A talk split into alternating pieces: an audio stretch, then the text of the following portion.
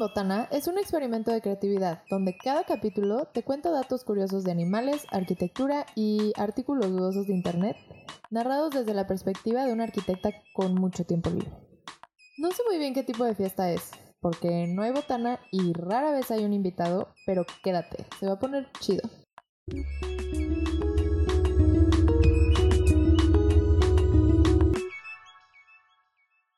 Hola, bienvenidos a la fiesta mágica, capítulo 16. Primero que nada, sí les quería comentar que la neta me encantó platicar con ustedes de la parálisis del sueño, o sea, compartieron cosas bien chidas, o sea, bien locas, ¿no? Estuvo muy padre. Esa noche neta no podía dormir de que sí me quedé como súper así alerta de cosas extrañas y fue difícil, fue difícil seguir con mi vida. Eh, así que muchísimas gracias por compartirme sus historias, me encantó. Hoy les tengo una noticia de vida extraterrestre, que estábamos hablando de eso los capítulos pasados. Unos científicos acaban de encontrar un gas que en la Tierra es excretado por microbios, lo que podría significar que en Venus también puede haber organismos vivos. Puede que, puede que sí, puede que no. En fin, dejando de lado la fiesta extraterrestre, hoy les voy a hablar del origen de los Reyes Magos, psicomagia, casas embrujadas y la primera grabación de sonido. Así que averigüen cómo se relacionan todos estos temas entre sí y quédense, se va a poner chido. Yo soy Natalia Galán y los dejo con el episodio 16 de Fiesta Mágica. Bye.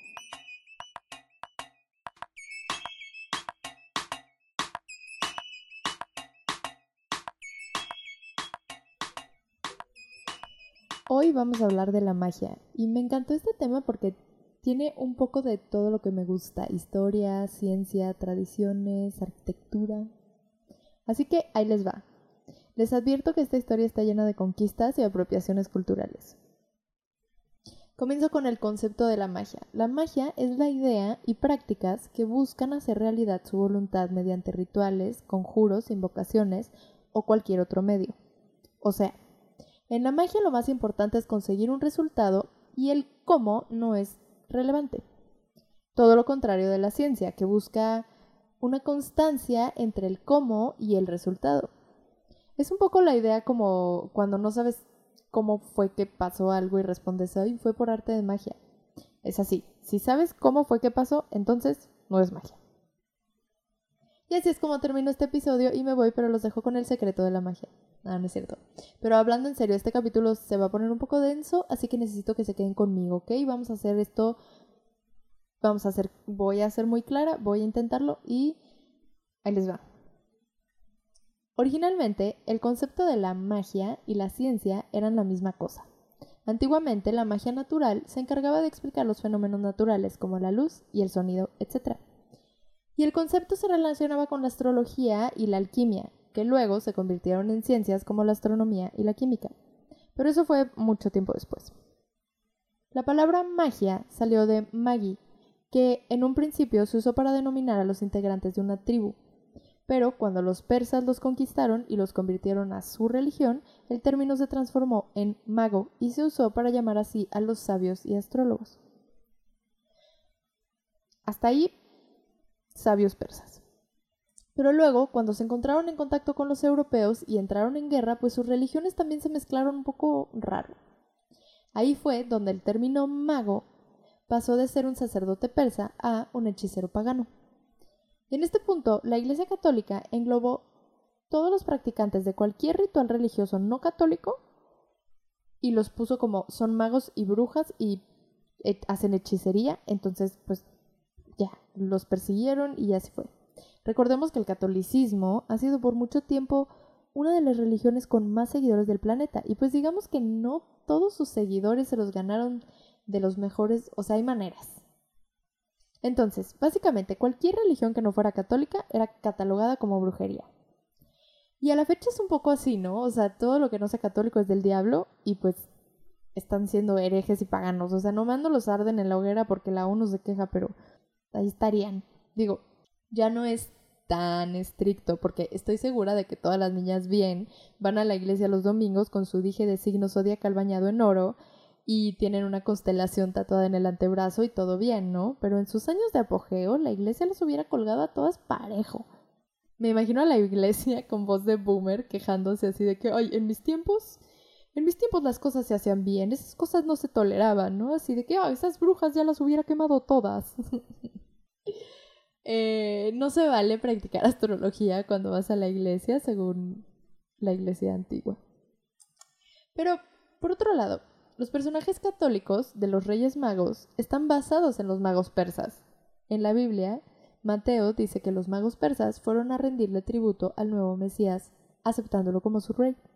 Que tomando en cuenta el contexto, a mí me suena que Mateo se inventó una historia padrísima en la que todos aceptan al rey de los cristianos sin refutar. Y luego hicieron a los Reyes Magos multicolor para que quede claro que los asiáticos y los negros también se treparon al tren. Pero bueno, desde entonces la magia no ha dejado de practicarse y el término ha seguido cambiando. Pero sea magia o una religión dominante como el catolicismo o el islam, creo que todos comparten las mismas raíces de esas religiones originales. Y siento que la base de todos siempre requiere de alterar el espacio. O sea, desde apagar una luz y prender las velas hasta construir el Vaticano, me parece que el espacio físico es imprescindible para el contacto con lo espiritual y me gusta mucho ese vínculo con la arquitectura, o sea, como tienes que hacer algo en tu espacio, en tu entorno, para que puedas entrar en contacto con el mundo espiritual. Las iglesias cristianas, por ejemplo, construyeron un templo exclusivo para el culto y para contener su altar, que es como donde hacen una parte particular del ritual, ¿no? En otras prácticas, se hacen magic circles, ¿no? O sea, se dibuja un círculo que delimita un área y esa área se convierte en sagrada. Y a mí me encanta ese concepto porque puede ser un círculo dibujado con gis, pero esa simple intervención cambia por completo el significado de esos dos metros cuadrados de piso y se convierte en un espacio mágico y sagrado al instante.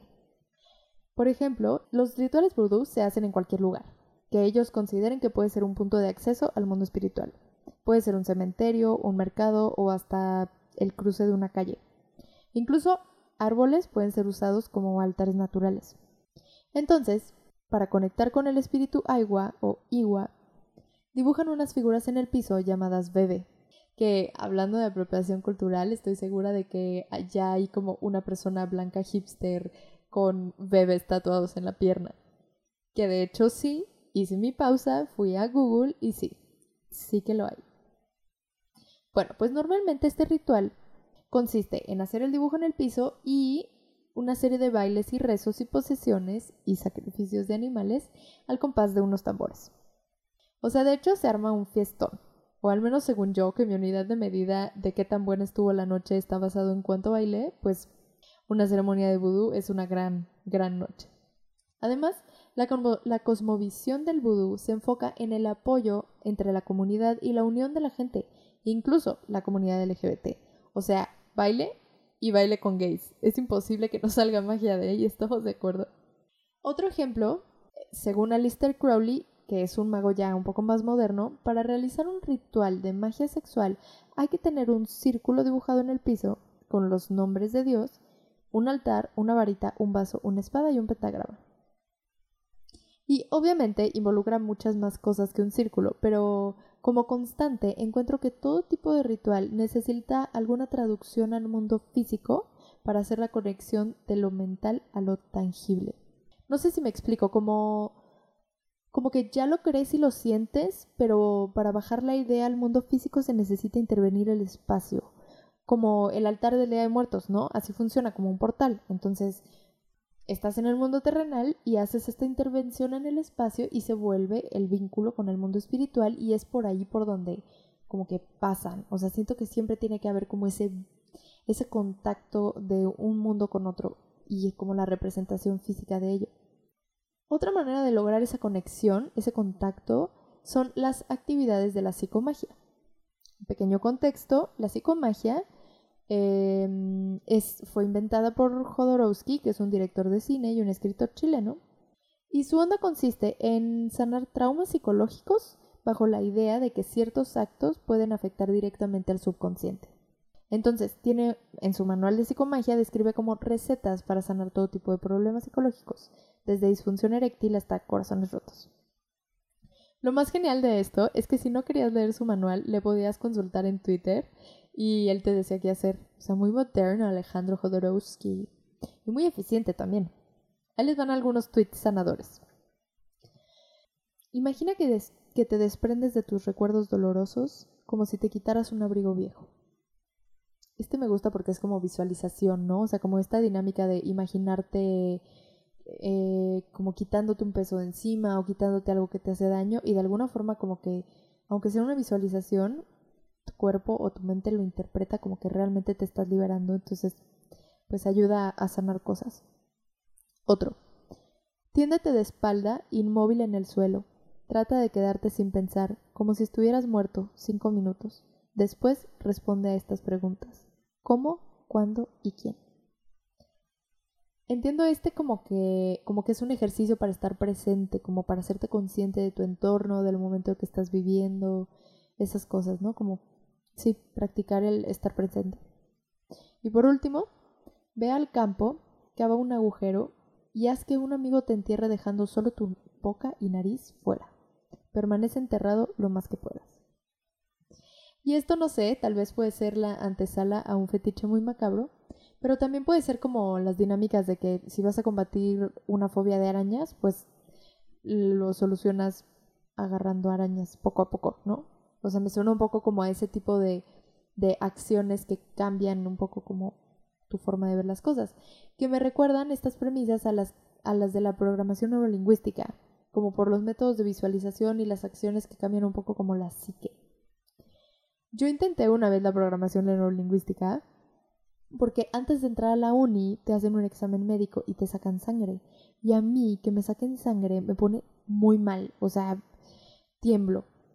Y a mí me daba muchísimo pánico desmayarme ahí entre un montón de extraños. Entonces, como que unos meses antes de que fuera a hacer el examen de la uni, me encontré un libro de programación neurolingüística en mi casa y dije, bueno, pues lo voy a intentar. Entonces, unas semanas antes, yo me empecé a imaginar en la situación y trataba de que fuera como una imagen cada vez más explícita, ¿no? Entonces, cuando me empezaba a poner nerviosa porque me estaba imaginando que me sacaban sangre, tenía que imaginarme relajándome. Y entonces realmente hacía la relajación. O sea, pues sí, o sea, ya me ponía nerviosa porque me iban a sacar sangre y luego hacía la relajación. Entonces, para cuando me sacaron sangre, no me desmayé y ha sido el encuentro con una aguja más tranquilo que he tenido en mi vida. O sea, fue súper sereno, me salió súper bien. Eh, no sé muy bien de dónde saqué esta fobia. Mi mamá dice que tengo fobia a las jeringas porque cuando era bebé casi me muero y tuvieron que inyectarme muchísimas veces. Entonces, como que ahí quedó un, un trauma chiquitito. Pero la verdad es que ya no me pongo tan nerviosa como antes. O sea, sí, si quiero afrontarlo de la forma más serena, sí tengo que meditarlo un poco unos días antes, pero de todas formas ya, o sea, ya nunca volví a ponerme tan mal. Por otro lado, la psicomagia también me recuerda un poco a los sigilos de la magia del caos, que es todo otro tema completo, pero una idea muy resumida de esto es que tú escribes lo que deseas en un papel y luego lo abstraes y esa abstracción la conviertes en un símbolo. Después tienes que decretar que eso es lo que realmente quieres mientras estás en un punto determinado de la conciencia. Mm, eso es a grandes rasgos. Y al final de cuentas, creo que tanto la psicomagia como la programación neurolingüística, y creo que no logré decirlo bien, neurolingüística, y los rituales religiosos o mágicos tienen en común que necesitamos el estado mental correcto y el medio físico para traerlo al plano terrenal y el espacio físico para recibirlo. O sea, es estar convencido de que es posible y traducir ese pensamiento en algo tangible, como un símbolo, una muñeca vudú, que tu amigo te entierre o comerte el cuerpo de Cristo en una hostia, lo que sea que traiga lo espiritual al mundo terrenal. Y una vez que esto se logra, el espacio para recibirlo debe ser el adecuado, un altar, un templo o un círculo sagrado.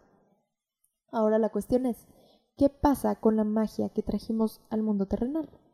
O sea, todo ese esfuerzo, toda esa energía debe quedarse impregnada en objetos, ¿no? Y en el mundo físico. O sea, como la ley de contacto de la magia del caos dice que cuando algo estuvo en contacto con alguien, parte de su esencia se queda en el objeto y se quedan como conectados.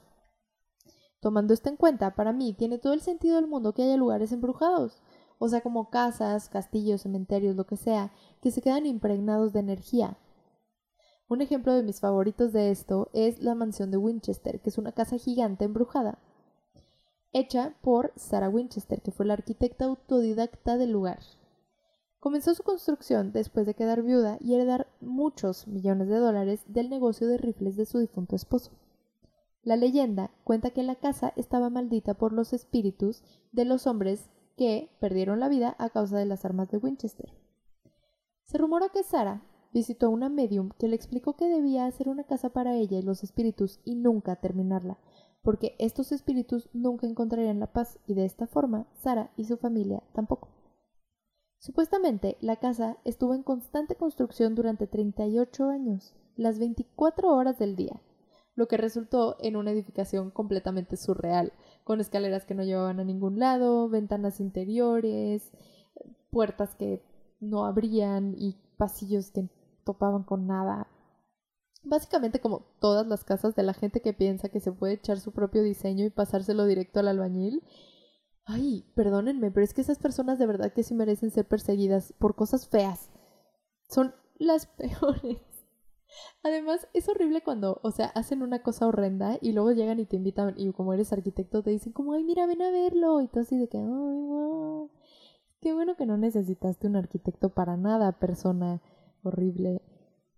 En fin, recuerdo que una vez cuando era niña, alguien me dijo que los muros de las casas guardaban sonidos o sea, como que yo estaba de que no sé, escuché un ruido raro y pensé que era un fantasma. Y me dijo, como no, es que son, o sea, son los muros de las casas, de que guardan ruidos. Y se me quedó grabadísimo porque cada vez que yo dormía en una casa ajena y escuchaba algo extraño, recordaba eso, pero no me quitaba el miedo. O sea, solo me asustaba muchísimo pensar que los muros grabaran todo. O sea, era como, ay no, ¿qué podría escuchar? Y sé que suena absurdo y me van a decir, ay Natalia, no mames, no empieces. Pero ¿Ustedes saben cómo funcionaba el fonógrafo? El fonógrafo es un aparato que inventó Edison en 1870, hecho para grabar sonido. Es el padre del tocadiscos, básicamente, y funcionaba con un cilindro de cera en rotación y una aguja que seguía las vibraciones del sonido, e iba grabando surcos en la cera. Esta grabación podía ser reproducida después y escuchada a través de un amplificador análogo, que es como esta flor metálica tipo trompeta.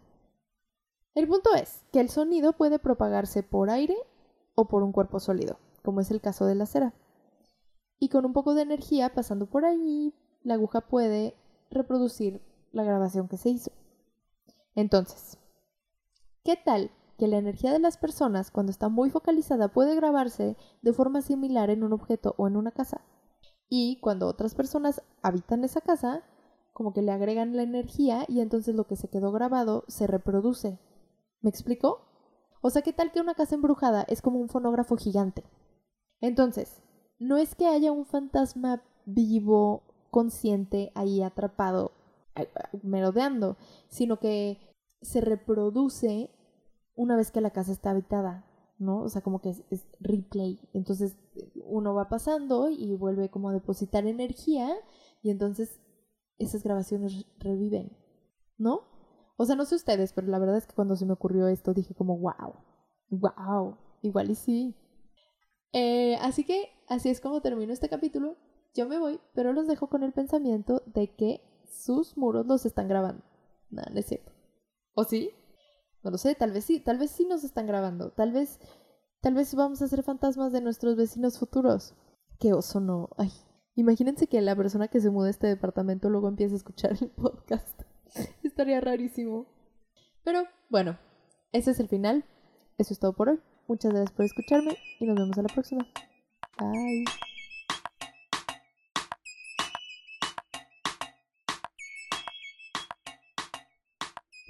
Chicos, espero que les haya gustado mucho este capítulo. Les voy a confesar que hoy estoy grabando de noche y siempre me da muchísimo miedo, como después de grabar, cuando estoy editando el audio, que escuche sonidos raros, o sea, como que siento que, ¿qué tal que se graba algo paranormal y, lo tengo que escuchar después, ¿saben? O sea, como, no sé, de que yo estoy hablando así súper tranquila y de repente escuchar como un, no sé, o mi nombre, ¿no? Así, Natalia. No manches, lloro, lloro. Cada que estoy editando el audio digo como, ay, por favor, que nadie diga mi nombre. En fin, quiero agradecerles, nunca me voy a cansar de decirlo, de verdad, muchísimas, muchísimas gracias por su apoyo. Es que siento que somos un equipo, ¿saben? O sea, Fiesta Sin Botana ya no sonaría si ustedes no lo escucharan. O sí sonaría, pero nadie sabría que está sonando. Así que, de, de verdad, muchísimas gracias por compartir esto conmigo y por compartir con todas las personas que creen que les pueda gustar. Además, ya casi se termina la primera tanda de playeras y estamos súper felices por eso también. No olviden que si quieren la suya, solo nos mandan un DM y se las enviamos a donde estén. Y si están en San Luis Potosí, todavía están a tiempo de comprar una con envío gratis. Así que muchísimas gracias, de verdad. Wow. Gracias por ser los invitados de la mejor fiesta. Eh, por cierto, les quiero comentar que tuvimos un ligero problema con el programa de edición de video, así que los videos van un poco desfasados, pero ya les avisaré yo cuando salgan los nuevos. Eso es todo por hoy. No olviden seguir la fiesta en todas las redes como Fiesta Sin Botana y escuchar un nuevo capítulo cada martes en Spotify, iTunes, Google Podcast y ver el video en YouTube. Yo soy Natalia Galán y los quiero mucho.